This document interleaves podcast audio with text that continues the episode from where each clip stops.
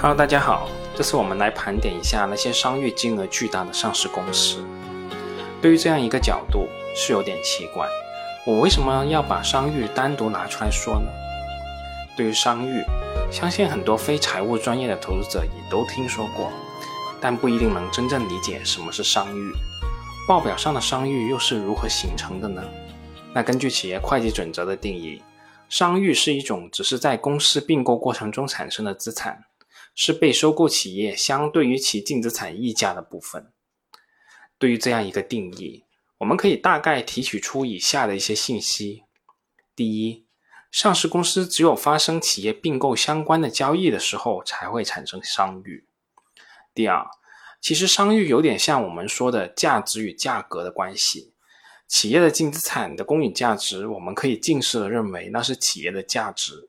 而上市公司并购所付出的合并对价，那就是所谓的价格了。第三，而商誉正是价格超过价值的这一溢价的部分。这一部分并没有资产与其直接相对应，只是在财务报表上虚增这样一块无踪无影的资产。我想这个道理也是很简单的。比如假设我们要去收购一家上市公司，这家上市公司经评估的净资产公允价值仅有十个亿。但我们给十个亿对价，对方肯定不会卖给我们，对方要价十五个亿，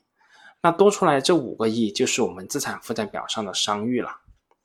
那对于多出来这五个亿，我们后续可能会有两种处理方式，一种就是跟固定资产类似，按照一定的年限把它全部摊销完结束；另外一种则是一直放着，我们每一期再看看这五个亿还存不存在。而根据现有的会计准则规定。目前上市公司的商誉采取的就是第二种这种方式。当某一年评估发现这家被并购的公司不再值十五个亿了，可能只值九个亿，那么我们所确认的这五个亿的商誉就一次性全部减值了，也就我们俗称的商誉暴雷。现行的商誉准则制定于二零零六年，这是中国企业大规模并购上市的阶段。如果采用分期摊销的核算方式，巨额的商誉会大幅减少上市公司的资产，吞噬利润，让财务报表很难看。所以不摊销只减值的核算方式渐渐成为了主流。这十几年里，并购重组已经成为了相当多上市公司扩张的一种主要模式，而相应的商誉也已经积累到非常恐怖的地步。没有任何一家公司能万古长青，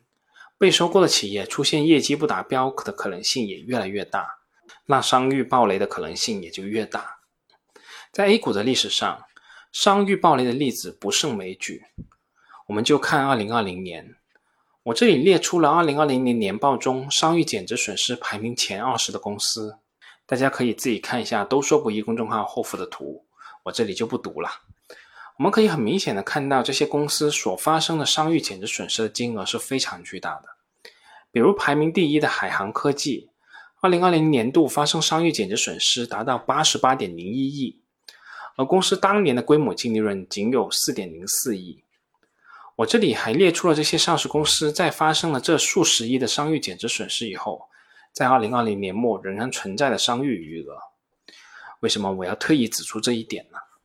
那是因为这种计提数十亿的商誉减值损失、数十亿的亏损，我们可以说成是暴雷。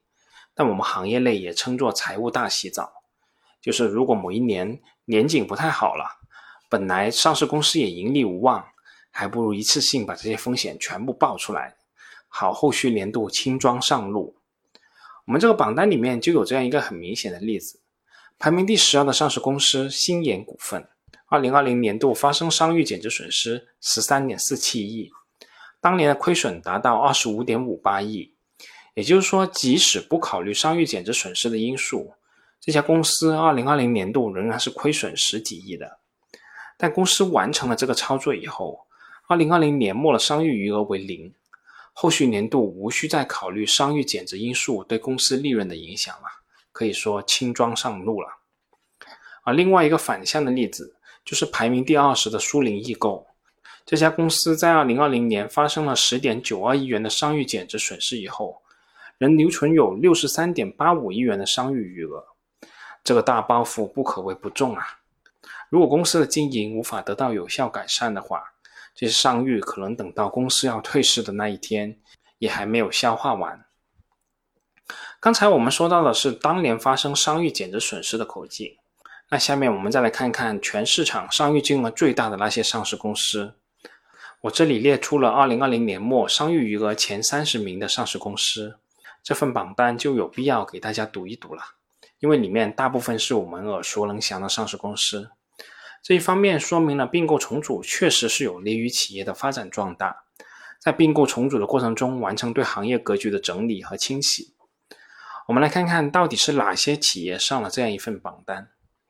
第一名，美的集团，商誉余额达到二百九十五点五七亿，占了公司二零二零年末归母净资产的比例达到百分之二十五点一五。在美的的这个接近三百亿的商誉之中，有二百二十亿左右来自于二零一六年并购库卡集团。那这个库卡集团是世界四大的机器人公司之一。客户遍布全球，为汽车、航空航天、精密制造等领域提供大量的工业机器人。比如，我就曾经在央视看到过，我们的长征系列火箭的一些关键部件的生产车间里面，所使用的机械臂就是库卡的。而库卡在被美的收购以后，很快也扭亏为盈，给美的集团带来了丰厚的营收。所以，起码从现在的情况来看，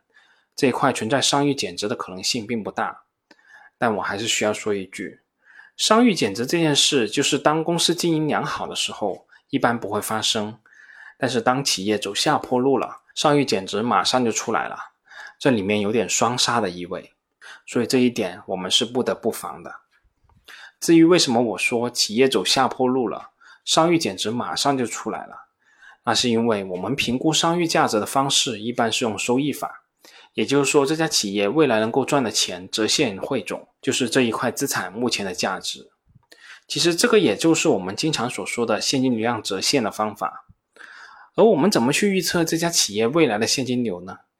那肯定是基于现状的。如果企业经营情况良好，增长达到两位数，那怎么预测都没问题。如果企业已经出现了负增长，那么后续整体的预测可能就完全不同了。在此时，极有可能会出现商誉减值损失的情况。好了，这一块说的有点专业，我们点到为止。我们还是继续看看榜单。第二名是潍柴动力，商誉余额达到二百四十六点六六亿，占了公司二零二零年末归母净资产的比例达到百分之四十八点一七。对于潍柴的高额商誉的问题，我之前已经多次进行过风险提示了。当然了。企业只要进行跨国的并购，一般都会出现高额商誉的情况，这是无法避免的事。你出价不够高，人家凭啥把企业卖给你这个外国人呢？但我想，这里面应该还是要有一个度的。这个达到净资产百分之四十八的比例，确实是有点吓人呐。第三名是中国平安，商誉余额达到二百三十点三一亿，占了公司二零二零年末归母净资产的比例是百分之三点零二。平安的这一块商誉主要来自于当时并购深发展所形成，商誉占公司净资产的比例也很小，所以总体问题不太大。第四名是文泰科技，商誉余额达到二百二十六点九七亿，占了公司二零二零年末归母净资产的比例为百分之七十八点一一。第五名是海尔之家，商誉余额达到二百二十五点一八亿。占了公司二零二零年末归母净资产的比例是百分之三十三点七。海尔的这二百多亿的商誉主要来自于收购通用旗下的家电业务，而这一块业务被海尔收购以后，在美国市场发展是比较顺利的，应该也不存在太大的问题。第六名至第三十名的企业分别为世纪华通、广汇汽车、紫光股份、纳斯达、华能国际、锦江酒店。上海医药、中信证券、招商银行、东方航空、复星医药、中国石化、渤海租赁、中国石油、平安银行、君盛电子、诚志股份、浦发银行、TCL 科技、招商港口、海航科技、苏宁易购、天茂集团、迎风环境和龙芒百利。好了。具体的数据我就不给大家一一读了，有兴趣的大家可以看一下“都说不易”公众号后附的图片。当然了，我这里也要额外说一句，在上市公司完成了高溢价的收购以后，并不是所有的上市公司都会面临巨大的商誉减值的风险的。只要被收购了这块业务经营情况良好，价值在持续提升的情况下，基本上不会出现商誉减值的雷。比如我们前面提到的海尔之家，就直接把收购的通用家电的业务与公司原有业务进行整合提升，那就是一个并购比较成功的例子。好啦，这次我们就讲这么多，我们下次再见吧。